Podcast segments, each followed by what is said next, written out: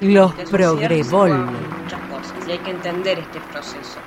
Un proceso que por ahí parece simple, pero no lo es. Es bastante complejo y, y los clivajes son muchos. Y, y en medio de todo este engranaje pesan las denuncias de corrupción que son flojas, porque además el único fin que tienen es correr el debate de subjetividades este, de la arena de la verdadera politicidad. Yo creo que hay que entender y transmitir la idea de que el discurso de la corrupción es una herramienta este, que por ahí resultaba útil en la época del neoliberalismo, pero que puede ser un arma de doble filo. Siempre hay prioridades y hay que tener una visión Y es que en los gobiernos posiblemente populares la corrupción deja de tener su importancia, porque lo que se debate son ideas, contenidos, sentimientos, no es lo mismo, ¿viste? No es lo mismo el tipo de, de corrupción. Hay que atender esos pequeños Sí, matices. te digo, yo no soy kirchnerista, pero no se puede perder de vista que los tipos tuvieron que luchar contra estructuras de poder Sí. muy arraigadas, andamiajes que parecían, viste, imposibles de desmantelar. Y eso no es gratuito.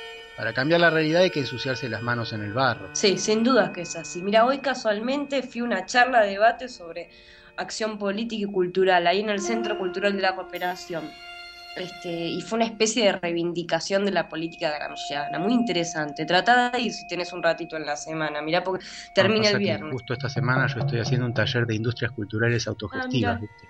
Es en el, en el Uh, ND Ateneo. lástima. Mira, hubiese estado bueno poder complejizar sobre ese tema que te decía. Cierto que me habías contado sobre el taller, ya están medianamente avanzados en la temática. Mira, ahora estamos abordando el módulo de gestión solidaria de los proyectos. Cómo formar una cooperativa, organizar el trabajo y sobre todo armar el tema de los subsidios. Hiciste acordar, ¿pudiste llamar al ministerio para ver cómo va el expediente por el subsidio para el bachillerato? Sí, no te había dicho, parece que ya está todo. Necesitamos solamente alguien que tenga factura para cobrarlo. No te la puedo creer. ¿Cómo no me avisaste antes, Eliseo? Tanto que luchamos para poder financiar. Viste, ahora vendríamos a ser autogestivos ya. Sí. Pero sí, pero el tema es que, pero ¿quién va a pagar el monotributo?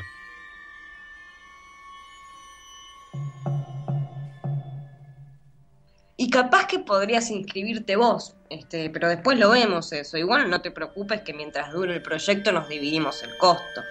Este, bueno, mira, Eliseo, tengo, ¿sabes qué? El último libro de Galeano pendiente.